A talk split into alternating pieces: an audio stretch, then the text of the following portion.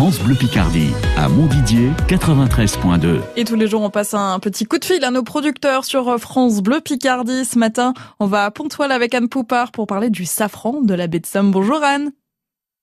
Bonjour Chloé, ça va? Bah, Ça va bien et vous Merci d'être avec nous sur France Bleu Picardie. Oui, merci de, m'avoir invité. Oui, ça va très bien, il y a du soleil, euh, voilà, on est chez nous, on a il bah, faut prendre le temps de, de profiter d'être chez nous, de se ressourcer et de prendre le temps de lire et de d'être euh, de prendre des bons moments. Voilà. Pour vous, c'est d'apprécier la vie. c'est pas la période de, de pleine activité euh, du safran dans le sens euh, collecte ou, ou, ou, SMI, mais ça, ça, a un impact quand même la situation actuelle pour vous?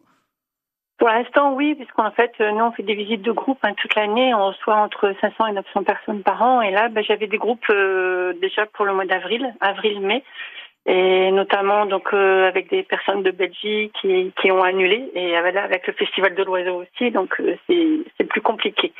Mais bon, je me dis que pour l'instant, il vaut mieux rester voilà optimiste. Ça sert à rien non plus. On peut rien changer, on peut rien y changer. Donc voilà, ça se fera plus tard.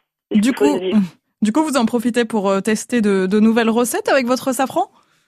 Oui, oui, j'ai essayé hier soir une, un potage d'endive. En fait, euh, le, safran, il a beaucoup de, de propriétés et en fait, ça aussi, ça casse l'acidité du vinaigre.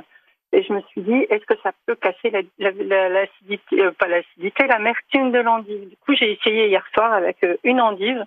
J'ai fait fondre une endive avec un, petit peu d'oignon dans du beurre coupé en petits morceaux.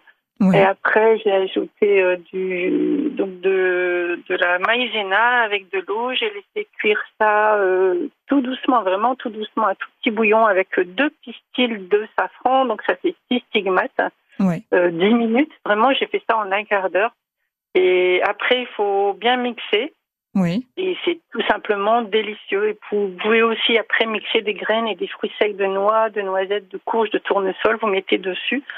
Et c'est délicieux. Ça n'a pas du tout le goût de l'endive. On était étonnés avec mon mari hier soir. Ça a un petit goût de poireau à la fin. Ah, c'est étonnant.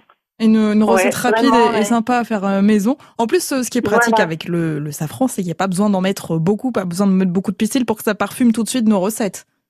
Oui, voilà, c'est ça. Donc à chaque fois, il faut essayer la recette et bien doser le, dosage, parce qu'on met toujours le, safran en fonction du, produit avec lequel on l'associe. Et là, je l'ai mis euh, d'habitude, je dis toujours de faire infuser le safran au dernier moment, et là, je l'ai mis euh, bah, au moment où j'ai fait j'ai fait cuire euh, mon, potage, mais vraiment à toute petite ébullition. Oui. Et là, je pense que ce matin, du coup, il a encore, il a dû encore changer en goût puisque je l'ai fait hier soir. Donc, en fait, le, le, bien, ce serait peut-être bien de le faire la, la veille, en fait encore et on peut servir ça avec des petites verrines. Euh, voilà, c'est sympa. Il y a des aliments avec lesquels il faut éviter de mettre du safran, que ce soit en sucré ou en salé, avec lequel ça va pas ou peu s'accorder?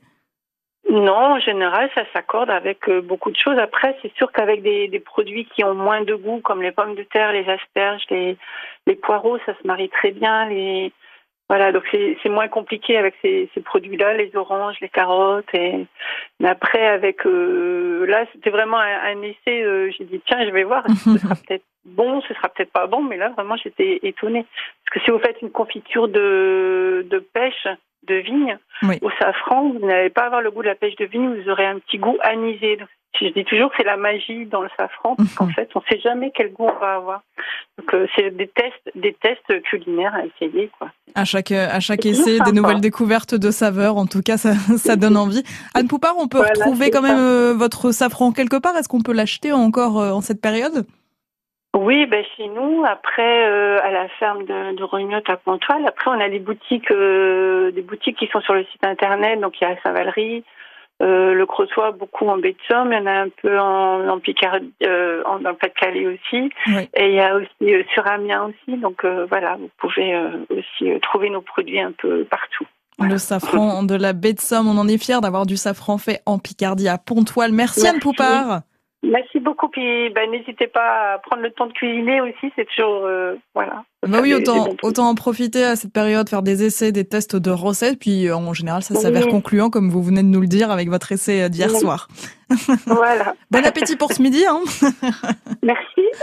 À bientôt, Anne. Je pas vous en, vous en apporter, mais bon, peut-être une prochaine fois. Merci pour beaucoup. Bientôt. Bonne journée, bon courage à vous.